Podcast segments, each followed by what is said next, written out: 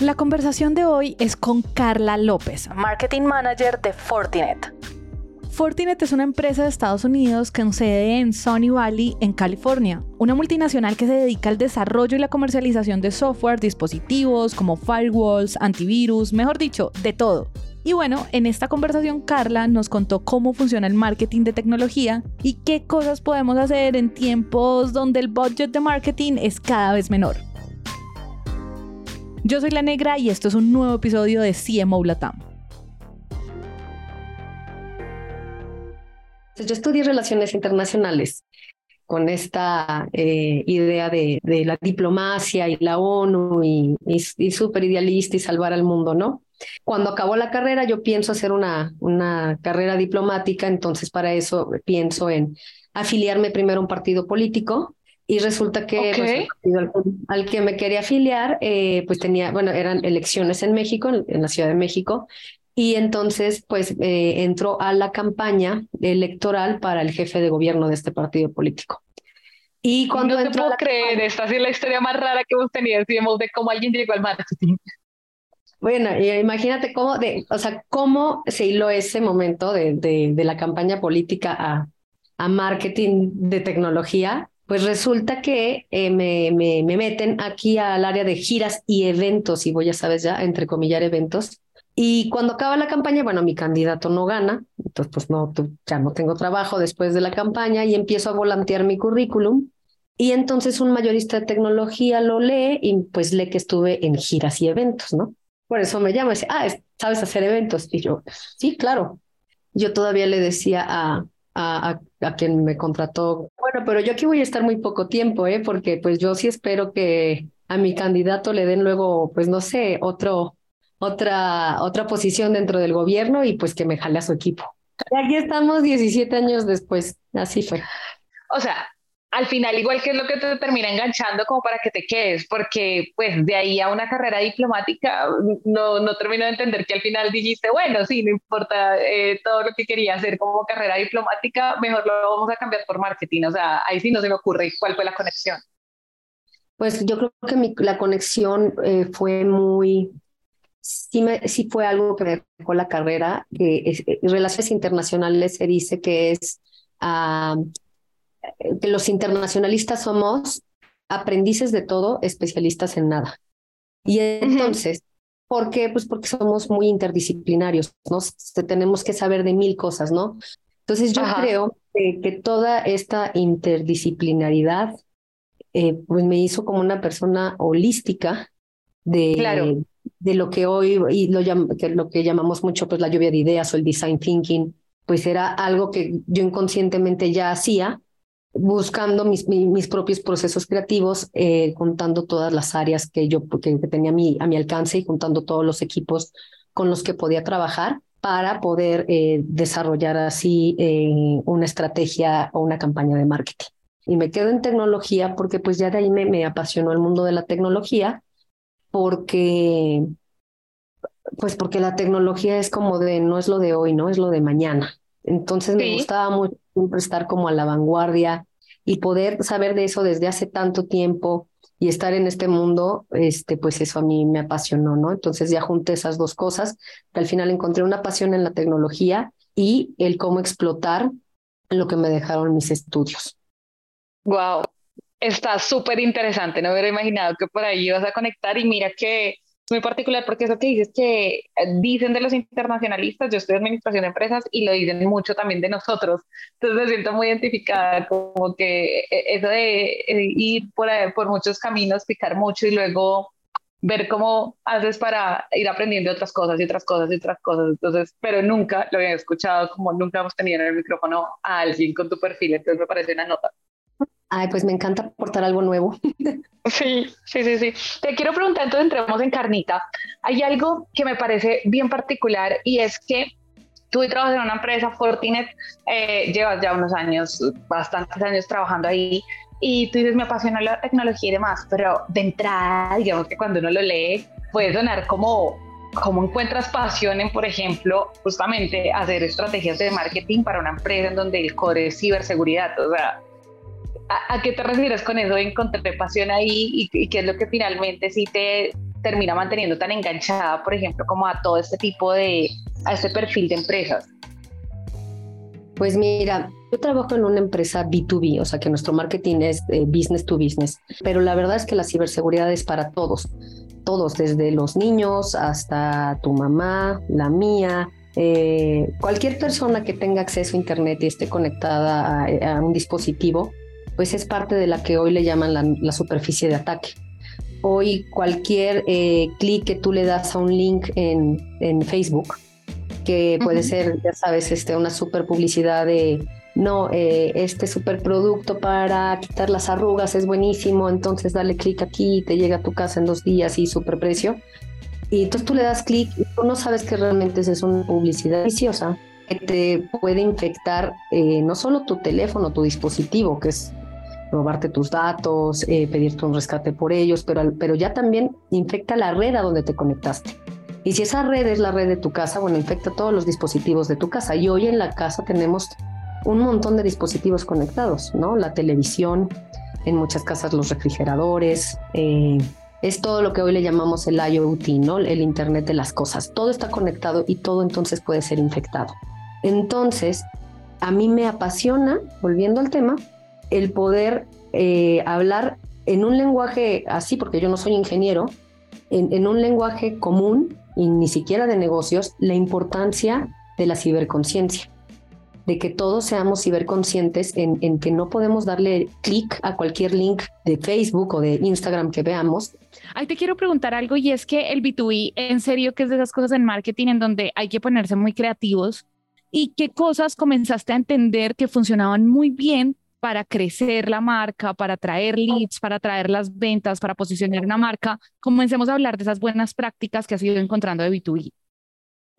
En, B2B también es bien importante no perder la perspectiva del consumidor. Entonces, si hay alguna práctica de B2C a la que nos podamos montar, pues nos montamos. Ejemplo, pues redes sociales, ¿no?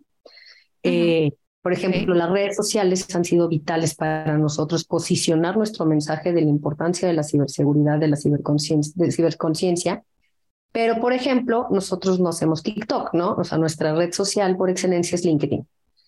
Y de aquí enfocarnos en, esto de que el Sales Navigator y todo en perfiles de las cuentas que nos interesan. ¿Qué te ha funcionado en LinkedIn? Porque mucha gente dice que en B2B sí, pero de hecho como que yo tengo la sensación, por ejemplo, que, igual como que LinkedIn es un lugar en el que a veces funcionan formatos de contenido que incluso solo funcionan en esa red social, no funcionan en otros lugares. Entonces, igual te interrumpo porque solo me gustaría saber si alguien está pensando como, que ¿cómo hago bien una estrategia en LinkedIn? Y le damos doble clic ¿Qué cosas les han funcionado muy bien ahí a ustedes? Ok, bueno, entonces aquí te cuento. LinkedIn me encanta amarrarla a una estrategia de account-based marketing. O sea, es cuando tienes este enfoque por tus cuentas foco, ya sabes, este 20% que te va a ser tu 80%, pues te vas a LinkedIn y ubicas quiénes son esos perfiles de esas cuentas, ¿no? En mi caso yo busco siempre a los perfiles orientados a, ya sabes, el Chief Information Security Officer o el Chief Information Officer o hasta el, el, CTO. Y hoy hablamos hasta del CFO, ¿no? Porque la ciberseguridad es un tema que habilita el negocio. O sea, es más caro no tenerla que tenerla.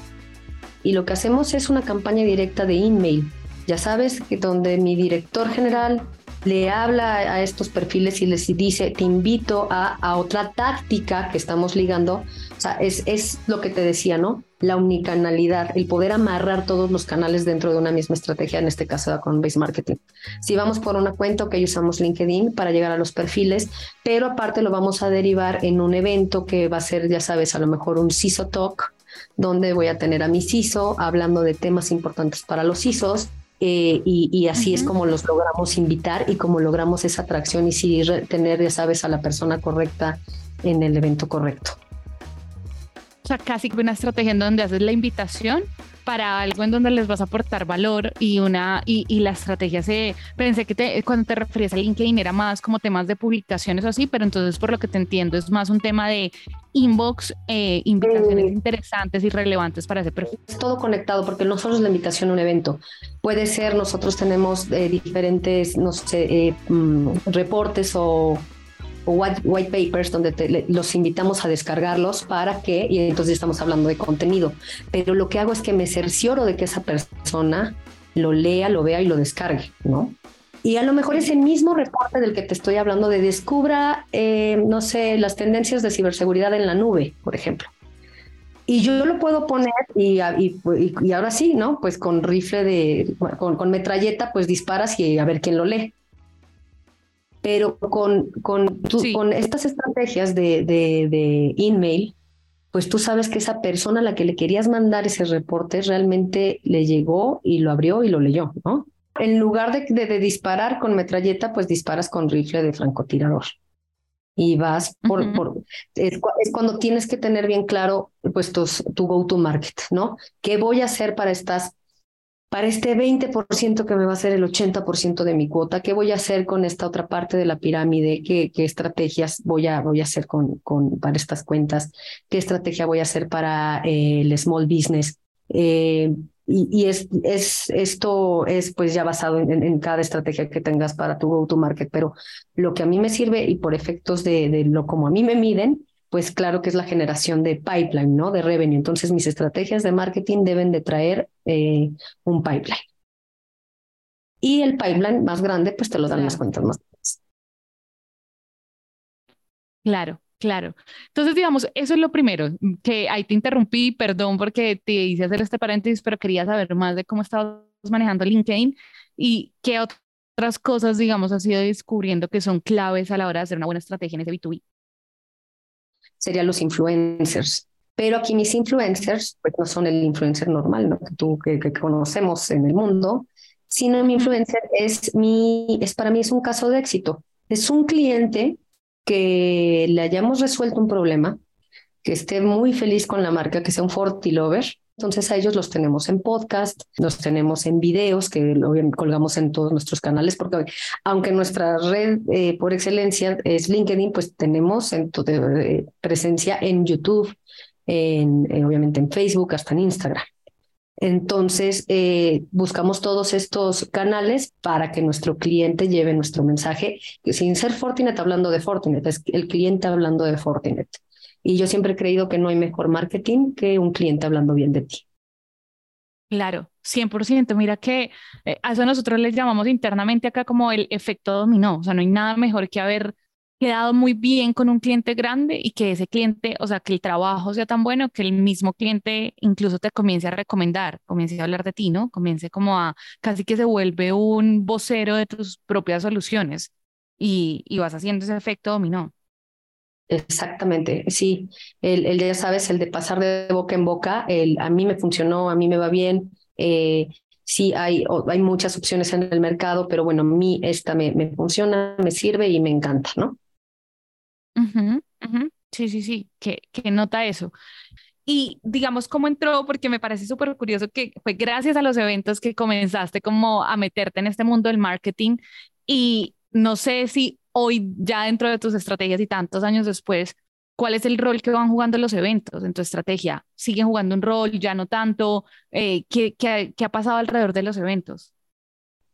Ah, pues los eventos hoy son una táctica parte de la estrategia, ya no son la estrategia en sí, ¿no? Yo creo que hace muchos años era el evento y del evento tiene que salir todo y al evento es al que le damos seguimiento. Hoy el evento es parte de, es, una táctica dentro de, la estrategia, lo que te hablaba de la, de la unicanalidad, ¿no? O sea, tenemos el evento, las redes sociales, eh, el contenido, la campaña por mail, etcétera, etcétera, etcétera. Entonces el evento viene siendo parte de uno de los toques que le damos a los clientes. A lo mejor es es un toque mucho más personalizado, donde vamos a poder tener hasta la, el poder interactuar con el cliente, que es importantísimo. A, a lo mejor viene siendo la cereza del pastel, pero hoy es parte de una estrategia. Y sí, o sea, lo seguimos haciendo. Eh, y, también, ¿no? Eh, dependiendo del de, de, objetivo del evento y de nuestro go-to-market. Si es un evento masivo, si es un evento one-to-few, eh, y cuál es el objetivo que queremos lograr, ¿no? Y cuando hablas de eventos, o sea, por lo que te entiendo, son como eventos creados por ustedes o también, digamos, van eventos más grandes, que se yo, a conferencias y tienen presencia ahí, tienen un stand o son parte del evento, patrocinadores del evento, o te gusta más cómo los eventos y la estrategia te funciona, esta táctica te funciona mejor con cosas que organizan ustedes como tal? Pues las dos, eh, definitivamente las dos. No, eh, eh, tenemos nuestros eventos, marca Fortinet, que pues son con todo look and feel Fortinet y con todo nuestro mensaje pero también participamos en los eventos de nuestros partners y en, nuestros, en los eventos de terceros, ¿no? En los eventos de industria, que también es importante tener presencia ahí por el, por el público objetivo que llega, que es súper interesante y que no queremos que perdernos, ¿no? No queremos... Eh, eh, como dicen, el que no está no sale en la foto. Entonces queremos estar ahí, que nos vean y que somos parte también de, del ecosistema, de, de ya sea de esa industria o de esa solución. Y si alguien, digamos, está escuchando, porque hay muchos CMOs que pueden estar al otro lado pensando, ok, me gustaría comenzar a implementar esto en mi estrategia B2B, mm, y tú que llevas tantos años ah, en, nada más en este tema de eventos, ya tienes muchísima experiencia. ¿Qué cosas tú crees que han sido como esos errores fatales y qué cosas también crees que son como lo que sí o sí tienes que hacer para que el evento pues tenga un retorno para la empresa? Bueno, el error fatal es no medirlo. Em, porque no vas a saber si funcionó y si el próximo año lo debes de volver a hacer y, y si, si lo vas a hacer, que le debes de ajustar. ¿no? Lo que no se mide no se puede mejorar. Entonces es es súper indispensable que a cualquier táctica, ya sea evento, campaña, eh, publicación, contenido, pues tengas la manera de poder medirlo, a lo mejor, por supuesto, en un CRM, que te pueda ir dando visibilidad de de qué te está trayendo esta, esta táctica en particular. Si te está trayendo retorno de inversión contra lo que invertiste, tanto monetariamente como en recursos humanos, como en tiempo, contra lo que te está trayendo, ¿no? Para saber si es algo en lo que en lo que vale la pena seguir invirtiendo o bien hacer un ajuste en esa táctica porque no va por ahí. Y, lo que funciona, pues es exactamente al revés, ¿no? O sea, el, el, análisis de los datos, el poder analizar eh, quiénes son tus clientes objetivo, por qué, qué están buscando, cuáles son sus necesidades, para poder llevar el mensaje correcto a la persona correcta en el momento correcto. Me pareció interesante porque yo que los eventos tienen una promesa de estamos reuniendo el perfil de gente que te interesa, pero también al mismo tiempo, por ejemplo, cuando son eventos masivos y la, la empresa tiene un stand o tiene una presencia más del estilo patrocinador, al mismo tiempo tienes a toda tu competencia probablemente al lado luchando por la atención de esa persona en ese mismo instante. Entonces, por eso también te pregunto como, ¿qué otras cosas crees que funcionan muy bien? Pues porque eh, estás en un momento muy ideal, pero al mismo tiempo también estás en un momento en el que fácilmente eres fácilmente comparable con los que están al lado.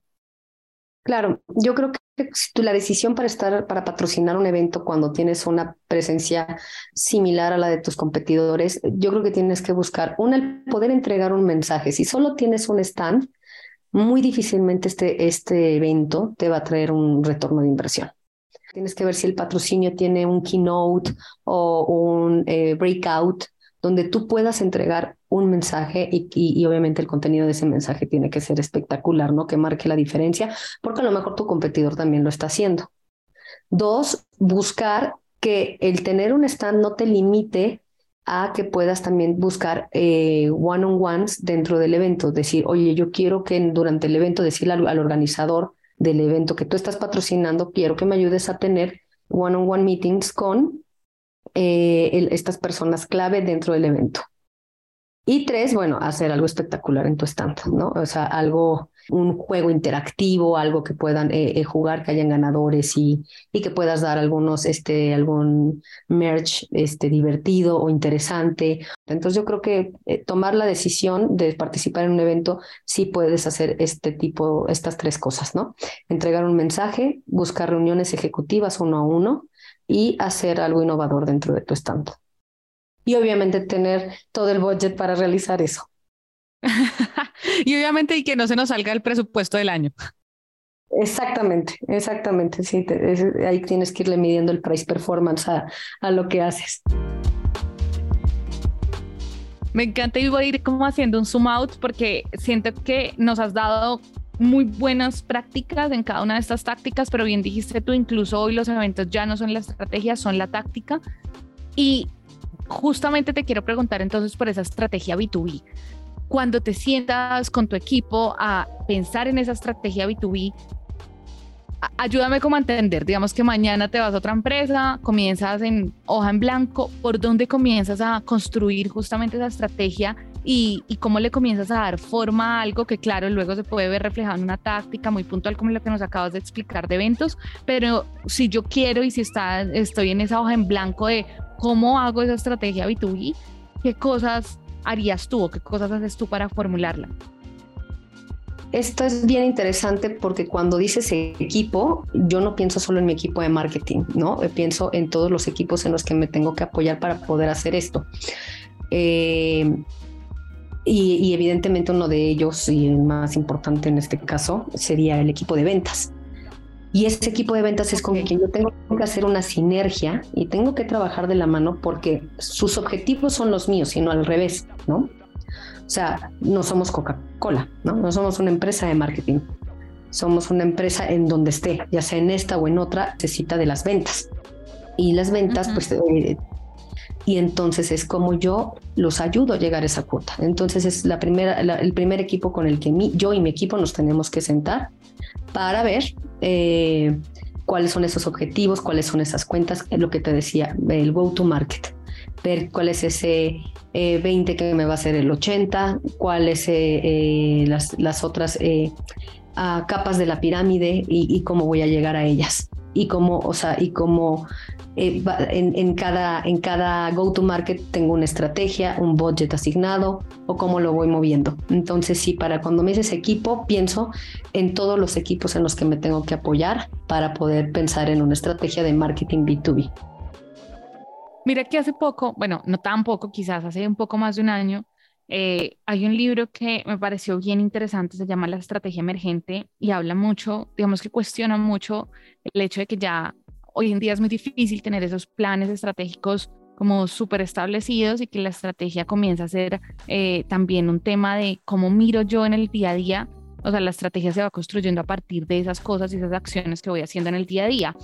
Eh, y pues me pareció interesante y, y, no sé, digamos que no se trata de, no te quiero preguntar como si es cierto o no, pues porque además te tendrás que como que enterar más que lo poco que te estoy diciendo, sino te quiero preguntar, digamos, la estrategia como tal, ustedes si se ha vuelto algo más del día a día o sí, o es algo más que ustedes van planeando años, incluso por adelantado.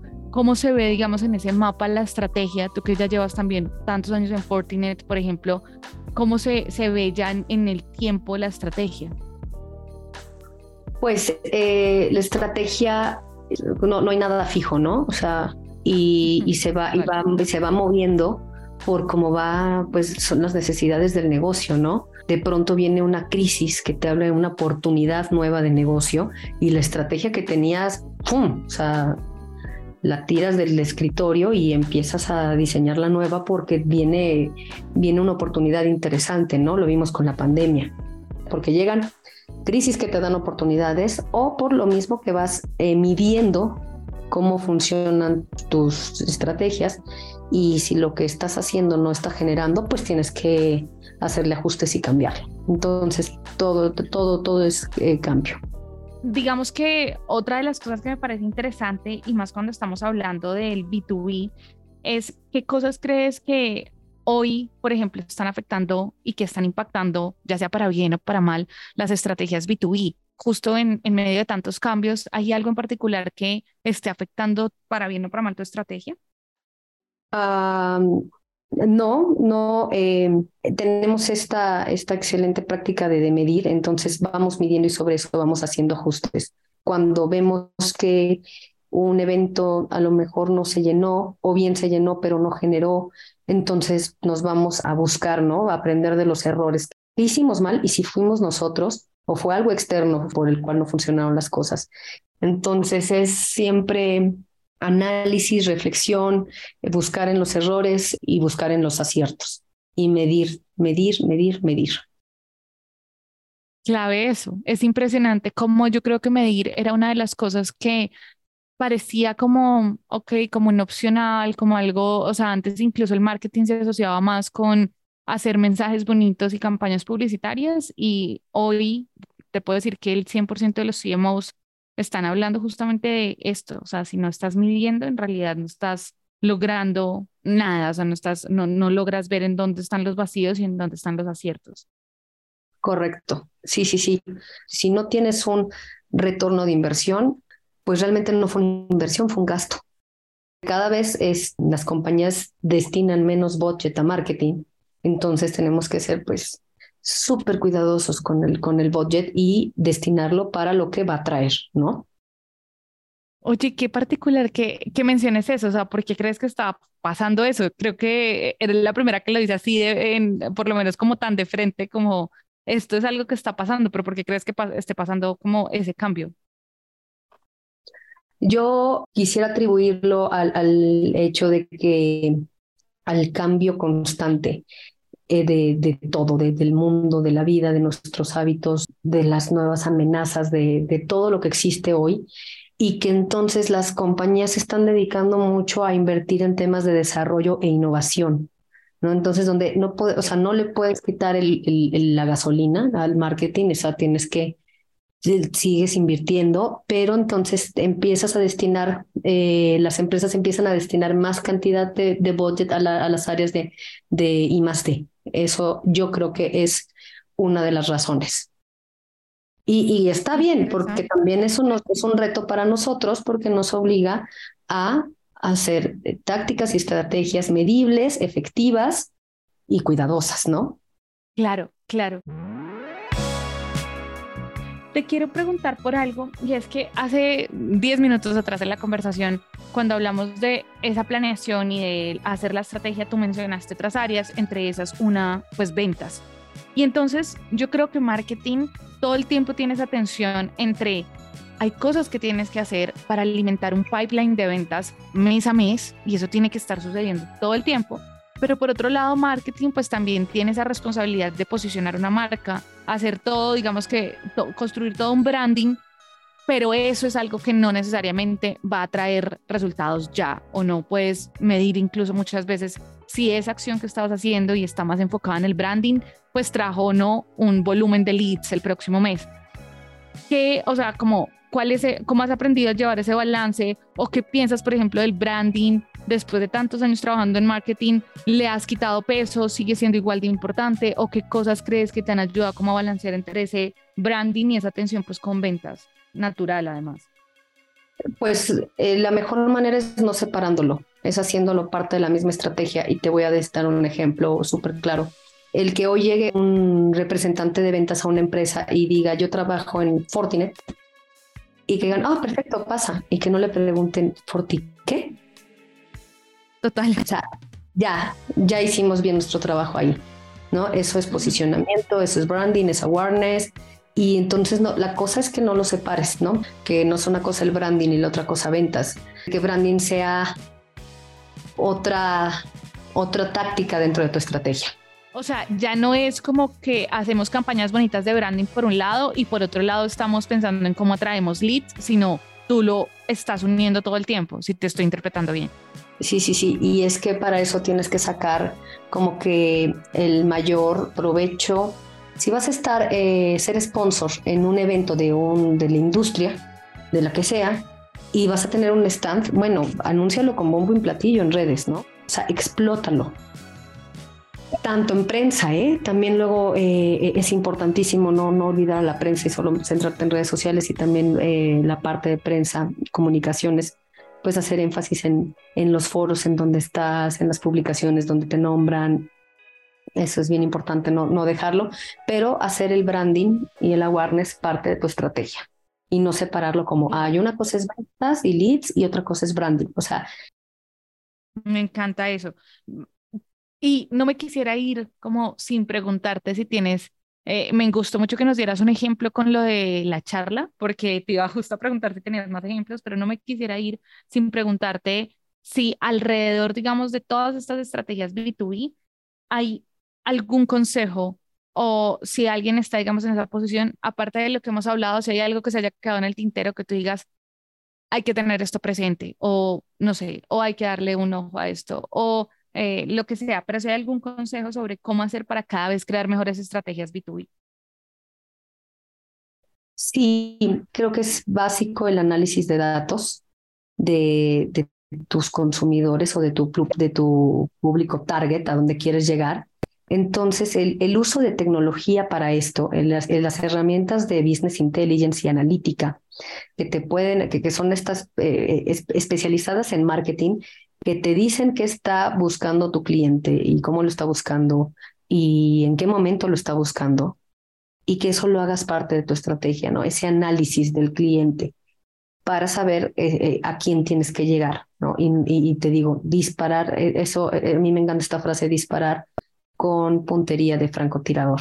Entonces, ir por esos de los que ya tienes conocimiento y hacer una hiper, hiperpersonalización de tu cuenta, porque en el B2B es importantísimo el account-based marketing y hasta dónde, digamos, tú llegas entre esa línea que puede haber entre marketing, cada vez una línea más difusa, pero entre esa línea entre marketing y ventas. Por ejemplo, con todo esto que estás diciendo, eh, vamos con puntería de francotirador, de quizás marketing ya tiene analizada la empresa, analizado como sus necesidades, sus puntos débiles, dónde hay dolor y demás. ¿Cómo es ese paso a comercial? O sea, ¿qué le entregas a comercial o hasta dónde llegan ustedes para que cuando comercial llegue, pues también tenga todo este input que ustedes ya han venido trabajando. O sea, ayúdame simplemente como a hacerme la imagen de cómo se ve ese paso a comercial para que todo ese esfuerzo no se pierda. Es que fíjate que el account-based marketing es un trabajo en equipo. Eh, es, si yo quiero llegar a una cuenta, pues ¿a qué cuenta quiero llegar? No me la inventé yo marketing, me la da la parte comercial, ¿no? No son estas cuentas. Ah, ok. Entonces ahí ya lo estoy involucrando. Y entonces, oye, ¿quién es el perfil? ¿Te sabe? ¿Sabemos quiénes son esos jugadores por nombre y apellido? No, hay que investigarlos. Perfecto. Entonces hacemos nuestra chamba y los investigamos y se los damos.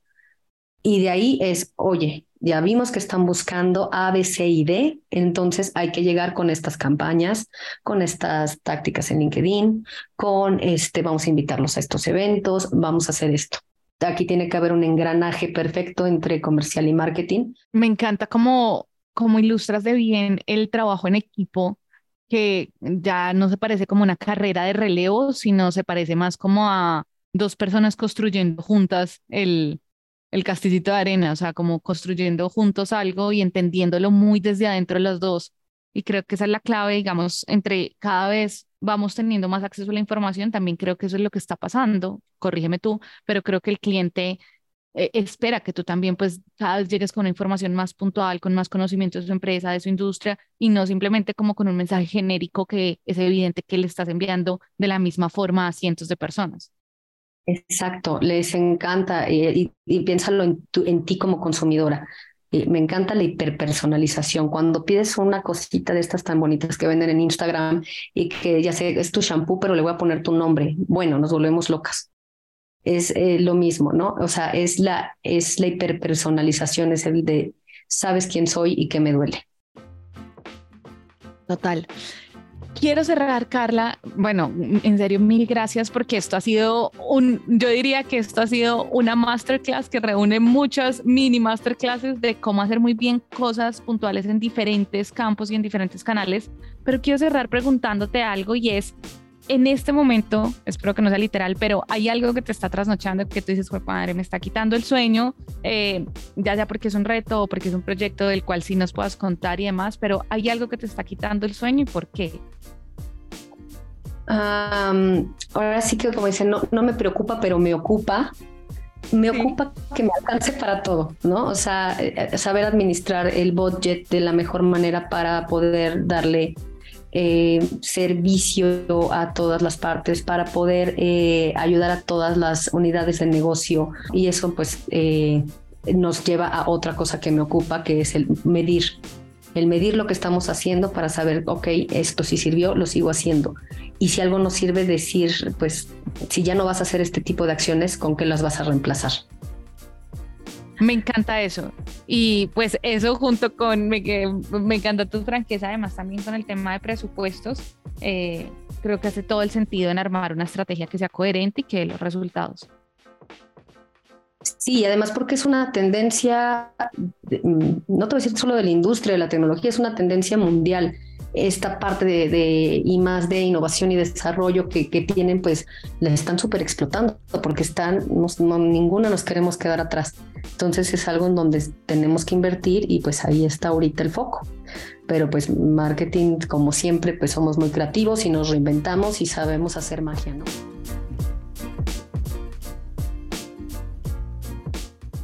Queremos agradecer a Carla por conversar este rato con nosotros y hasta aquí el episodio de hoy. Gracias por escucharnos. Les quiero contar que en nuestro Instagram, arroba CMO-Latam, van a encontrar reels con historias, datos curiosos, reflexiones, recomendaciones y los mejores momentos de nuestros CMOs. O si prefieren, YouTube también pueden ir a nuestro canal de Naranja Media Podcast y hay una playlist dedicada para CMO Latam. Este episodio fue posible gracias al equipo de Naranja Media. La producción de este episodio estuvo a cargo de Oriana Bosa, booking por Catherine Sánchez y diseño de sonido a cargo de Alejandro Rincón. Yo soy La Negra, nos vemos muy pronto.